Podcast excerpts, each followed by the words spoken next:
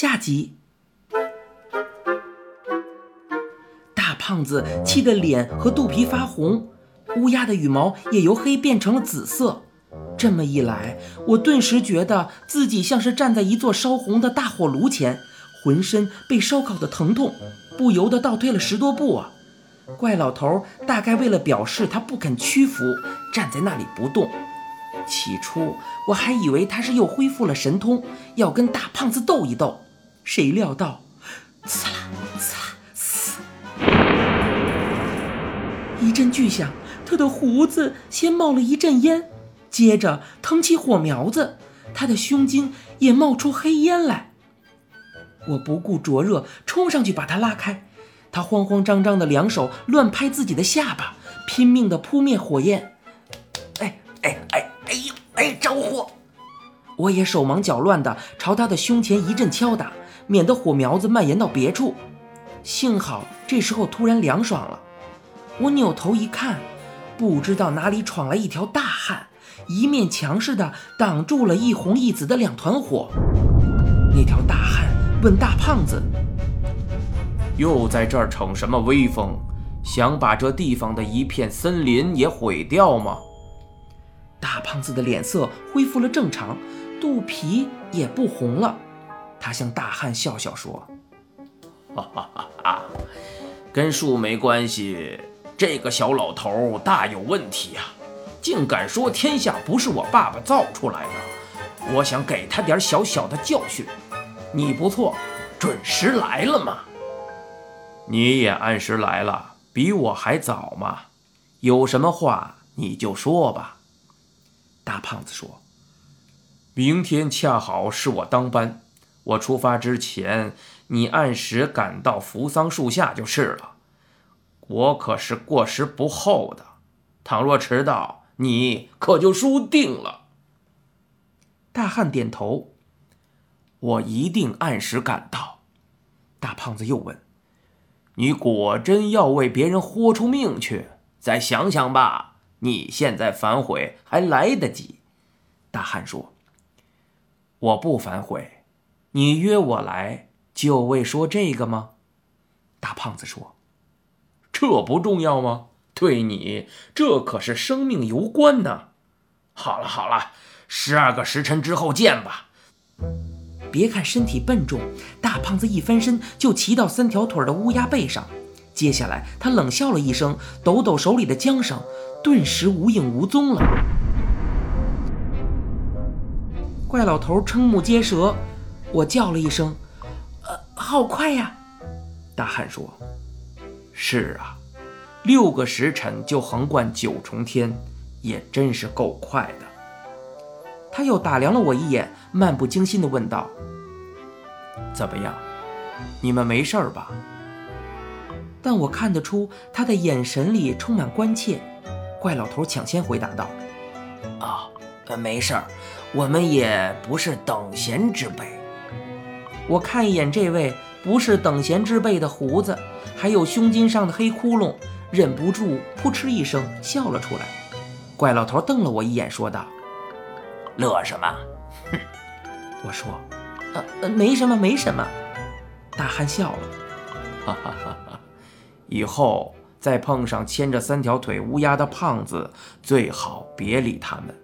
这帮家伙个个表面和气，却生性残忍，稍不如意就红脸，气得厉害时全身发白。到那个时候，不论你离开他多远。也会眨眼之间被烧成飞灰。大汉赤膊光腿，只是胯上缠了块破布，脚上一双旧草鞋。那块破布灰不灰，白不白，也说不定是片磨光了毛的兽皮。但不管怎么说，我总算在这地方看到了第一个穿着裤子的人。他宽肩细腰，大手大脚，骨节大，指上还布满老茧。像一个干粗活、跑山地的庄稼汉，但是他插在我们同大胖子之间，承受着炙人的热恋，披散着满头长发，丝毫无损，短裙上也没有留下丝毫烧过的痕迹。他显然知道大胖子的底细，却神态自如，并没把他放在眼里。从这些地方看来，他该也是天神之流人物。我按耐不住好奇，问他说：“您要跟那个大胖子比赛什么呀？”怪老头嗔怪地说道：“小孩子家，别什么都问。”大汉却笑笑：“哈哈哈哈，没关系。”那几个家伙让他们的老子老娘宠坏了，到处横行霸道。他们那位老子也莫名其妙，竟对他们说：“谁的热劲儿最足，天帝的宝座将来就让给谁。”他这么一说不要紧呐，十兄弟都称自己是皇太子，轮到谁当空值班，谁就没命的放火。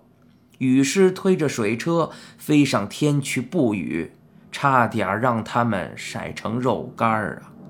他渴得没辙，只好把运上天的水自个儿喝光了。至于我嘛，跑到扶桑树那儿去找他们，劝他们别再胡闹。